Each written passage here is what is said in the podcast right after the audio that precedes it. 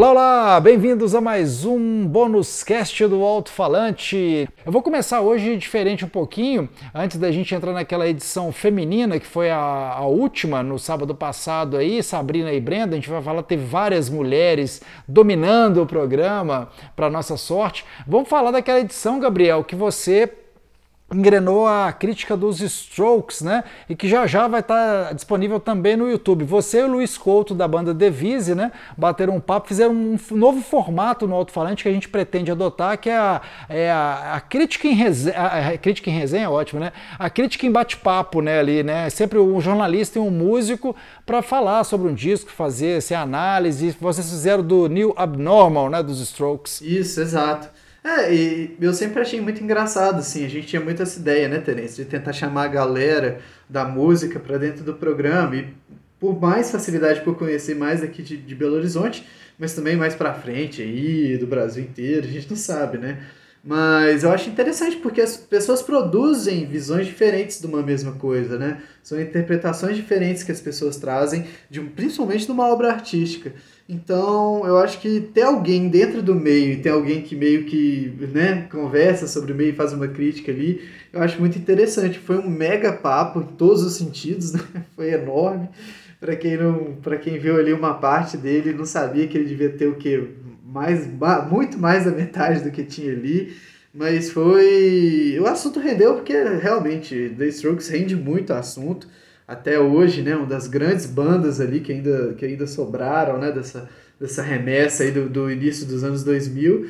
Então, a gente meio que cresceu escutando isso, duas pessoas de gerações um pouco diferentes, com uma visão mais ou menos parecida ali. Eu curti demais fazer esse, esse quadro, foi muito maneiro para mim. Esse papel da crítica sempre ficou para o jornalista. Né? Nesse formato você permite também essa visão que é do músico, né? De um músico de outra banda fa falando, né? Quer dizer, um artista falando do outro, é muito legal também. Acho que você abre esse espectro, justamente você ganha, né? Enriquece essa análise, né? Sim, e para quem conhece a Devise, uma banda espetacular aqui de BH, sabe muito bem também que o som do, dos caras é basicamente isso também, é muito, muito parecido com Strokes e é uma banda que eu gosto muito, então é muito legal. E tem o, o Luiz também como, como um amigo conhecido aqui, então é muito bom estar tá nessa relação de alguém que curte The Strokes, que fez do som dele alguma coisa parecida, que bebeu também daquela fonte artística para se tornar uma banda e pegar aquilo e colocar junto numa crítica, né? Até porque passa também por um conhecimento de caso deles, de, quem é músico mesmo, é, que muitas vezes eu não tive a oportunidade de ter, né? Fazendo jornalismo. Bom, então agora passemos a bola para Sabrina e Brenda, porque tivemos aí uma edição realmente com mulheres super poderosas. É, já já a gente fala do garimpo, vamos começar a falar das duas, duas das, duas das que comandam o pop atualmente, né? Ninguém mais, ninguém menos que Billie Eilish e Taylor Swift. Pois é, Teresa Billie Eilish, ela abriu o programa, né? Só que numa versão, igual a gente comentou, um pouco mais é, soul, mais introspectiva, um pouco diferente, assim. É, até o clipe, né? Uma, era uma animação, ela tem um pouco essa estética meio do terror, né? Então ela foi vindo um pouco nessa pegada, talvez, é, introspectiva, que a pandemia, a, o isolamento social veio trazendo. E uma curiosidade que eu não sabia, mas é o irmão dela quem produz os discos dela, né? Então, muito. Que, claro, foi premiado, foi muito premiado e que também já está trabalhando com outras artistas pop grandes, assim, tipo Selena Gomez. Então, é, é, essa mãozinha dele realmente fez muita diferença para Billie Eilish. Claro, o talento dela é incomparável, mas pode ser que, que a gente veja mais aquele som típico dela vindo por aí nas, nas outras artistas femininas aí. E fechamos com a Taylor Swift também com uma outra pegada mais introspectiva, né? E aí o dedinho também de outras pessoas. Teve o pessoal da Boniver. Inclusive não foi o, clipe que a gente fechou, a gente fechou com o Cardigan, né? Inclusive tinham dois clipes, né? A, a música saiu primeiro com um clipe super produzido, é, que é mais o estilo, né, da Taylor Swift. É, inclusive eu até faço uma leitura assim que que ela quis fazer uma metáfora com esse videoclipe, que, que era ela tocando no piano, aí ela entra no piano, sai numa paisagem meio contos de fadas, e tocando, tocando, aí entra de novo no piano, aparece num mar revolto, assim, depois entra no piano de novo e aí volta para o lugar que ela estava mais molhada do mar, né? Então meio que os vários lugares que a música nos leva. Pois é, é, e tem uma coisa da, da, da Taylor Swift que, que vale a pena a gente citar, que até falei rapidamente disso na cabeça, que foi é, é, essa, essa introspecção dela nesse álbum, na verdade, de certa forma é uma volta às raízes, porque a Taylor Swift é bem dessa artista que antes dela virar gigante, né, uma super estrela do pop, ela, ela começou, as raízes dela estão na country music americana, né? É, e, e, tocando geralmente, compondo suas, suas canções, ora no violão, ora no piano, que foi o que ela levou para esse disco, na verdade, né? Ela só tirou, ela usou aquele velho recurso do menos é mais, né? ela com certeza com a ajuda do Aaron Dessner lá do The National e do Justin Vernon do Bon Iver, que já tem essa vibe, né? De uma coisa mais low profile e coisa, coisa e tal. E, do clipe é isso, assim, eu achei, por exemplo, o segundo clipe, que é o que a gente escolheu, não por acaso, é o clipe que mo mostra ali ela mais, né, a artista, sem a necessidade daquele cenário, como a Sabrina disse, né, que está em outros mundos, parece que ela está, sei lá, no Senhor dos Anéis, né, sei lá que é aquilo, no o mundo dos duendes, né, que eu acho que já é um, um exagero que não combina muito com esse, combina muito não, não combina nada com esse disco, né. E a Billie Eilish, voltando, que eu acho que é uma artista que, igual a Brenda até falou que não gosta tanto da vibe pop da Taylor Swift, com certeza gosta mais da Billie Eilish, né? A My Future, que é essa música, a Billie Eilish também jogou para muita gente aquela coisa que, embora low profile também, com o irmão dela tem essa pegada na produção, né? É, que as músicas são tem um pouco mais um formato, mesmo quando são para pista, que é o caso do, do, mega sucesso dela, que é a Bad Guy, é, é, é, uma, é, uma música que parece que tem poucos elementos, né? E, e, aí todo mundo, acho que por causa de Bad Guy também, ficou esperando que a Billie Eilish lançasse várias faixas dançantes uma após a outra. E não, ela é muito boa com baladas também. Mostrou isso no Oscar cantando versão, mostrou isso na música do, que ela fez para o filme do, do 007, né? E agora My Future, quer dizer, eu, eu acho que ela, tá, ela, tá, ela anda numa fase mais baladeira do que naquela fase dançante, naquela fase para pista de Bad Guy, né? É isso aí. E a gente pode passar então já para o garimpo aí? Por favor. garimpo, a gente teve aí duas participações é, nos últimos programas, né? Que é da Demonic e da Ginge, que são bandas que têm presenças femininas, principalmente assim nomes da composição é, nessa cena alternativa, né?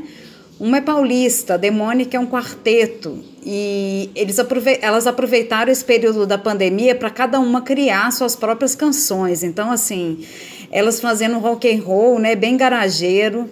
E, e resolveram lançar, então, um EP que cada uma compôs uma das faixas. Né, um EP inédito aí, todo gravado na pandemia, e cada uma foi gravando e mandando. E aí, né, o produtor, claro, foi arranjando. E daí saiu é, o primeiro single né, da pandemia, que foi o Refúgio, e finalmente soltaram então um disco. E o disco é sempre assim: é, fala em Denai, é sempre uma integrante e ela mesmo, que é esse momento da, da, da solitude, digamos assim, de compor nesse momento em que cada uma está no seu isolamento. E é um rock and roll muito bom que a gente emendou, claro, com um pouco de enciclopédia do Rock All Seven, porque tem tudo a ver. E a gente ainda fez agora com Ginge, num outro programa, né? No último programa foi com a Ginge, que foi muito assim falado, né? Por ser uma banda integrada aqui por artistas já da cena de Belo Horizonte, uma cena muito conhecida como Geração Perdida e junta bandas. É um coletivo, é um né? Coletivo, na verdade, é né? bem coletivo. Um coletivo que faz parte dessa cena indie, né? Exatamente. Disso tem bandas diversas, entre elas da saudosa Bruna Vilela. Quem pode dizer da Bruna? A Bruna foi estagiária do Alto-Falante, gente. Agora ela está assim mergulhada aí nas suas 15 bandas. 15 eu não digo, mas 5 pelo menos. E ela tá né, nesse som do indie rock fazendo, ela que já era da Mieta, está fazendo agora com a Ginge, junto com o pessoal que faz parte da Loop de Loop, Desgraça, ah, né, Náusea. Ah, é uma turma assim, agreste, agreste, né? agreste é a misturada louca que poderia falar assim: ah, não, cada um podia fazer a onda da sua banda, mas deu super certo essa mistura, né? Bom, vamos deixar então um pouquinho do que passou. A gente já, já teve um panorama aí rapidinho do que rolou nas, nessas edições. Quem não viu, pode procurar essas, todo, tudo isso que a gente falou, né? Ou boa parte disso no nosso youtube.com.br alto-falante TV.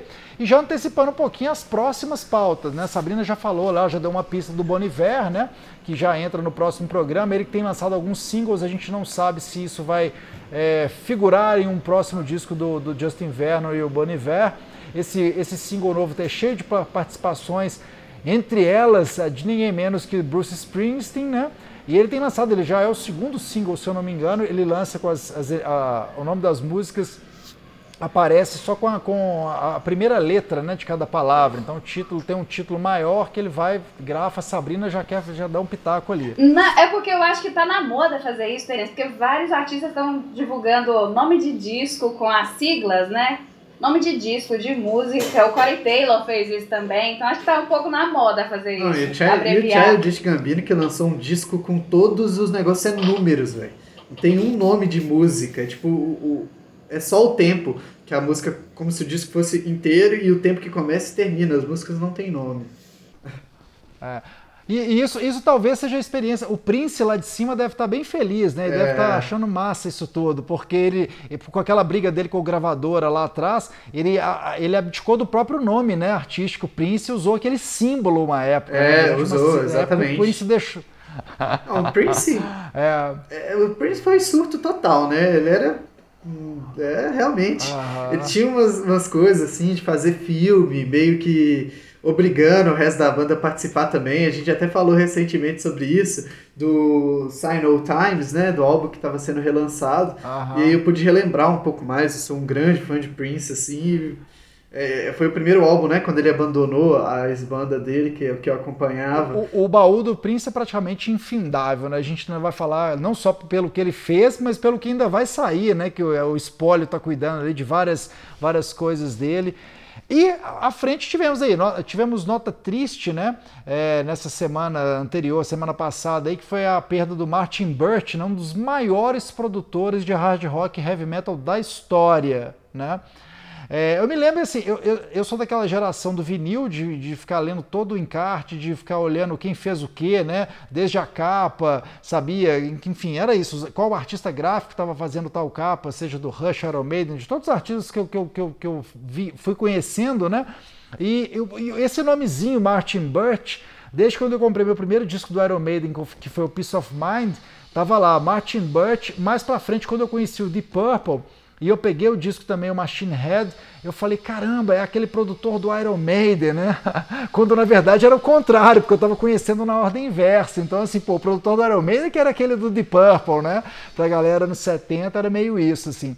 E outra banda, antes da gente falar do, do Alto-Falante Fora do Normal, que essa, essa nova versão do programa que estreia na Rede Minas no domingo agora, no próximo domingo às 10 da noite, eu falo de mais uma banda de metal que integrou esse bloco, integra né, esse bloco, na verdade, de, de, de hard rock sons pesados, que vai ao ar no alto-falante normal, no próximo sábado, às duas horas da tarde, na, na Rede Minas, e às nove e meia da noite na TV Brasil, que é o Metallica, né? O Metallica também faz parte desse próximo programa, com o disco que eles lançam no próximo dia 28 que é o volume 2 daquele S&M, né, que é o Metallica com a Orquestra de São Francisco, um disco ao vivo. Eles registraram esse volume 2, lançam no dia 28 e no dia 29 eles saem é, mostrando aí em drive-ins do Canadá e dos, dos, Estados Unidos uma performance também exclusiva que eles gravaram. Como eles não estão podendo fazer shows, né? Então assim você já vai ver e ouvir o alto-falante já sabendo de vários, com vários spoilers, né? Hoje nesse é. bonus cast. Ô Teresa, né? Só pra, pra, aproveitando aí do Metallica, que teve muita gente, né? Comprou ingresso pro show aqui no Brasil, assim, e agora? Ainda tem algumas pessoas, tipo, aqui em casa esperando que o show aconteça em dezembro, porque foi adiado, né? Aqui em Belo Horizonte, por exemplo, seria em abril, passou para dezembro. Mas o jornalista José Norberto Flash, que foi quem deu de primeira mão que ia acontecer o show no Brasil e tal, então ele tem alguns contatos diretos lá com o pessoal do Metallica, falou que esse show só deve acontecer no final de 2021, mas ele até aconselhou que o pessoal segure o ingresso, guarde o ingresso, que deve acontecer mesmo, mas só no final de 2021, daqui uns 15 meses. E assim, é, talvez seja até um investimento, né? Porque pelo valor desse dólar, por tudo isso, tô achando que até ingresso do Metallica tá valendo guardar mesmo para investir.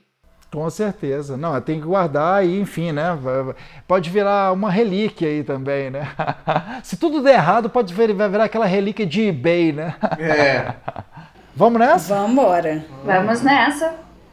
É isso. Então é isso, até a, até a próxima edição do Bônus Cast. Lembrando que a gente tem aquela bela playlist também acompanhando esse mais, mais essa edição, né? Mais esse Bônus Cast, com as músicas, com todo esse universo, com quase tudo isso que a gente falou aqui, conversou nessa edição.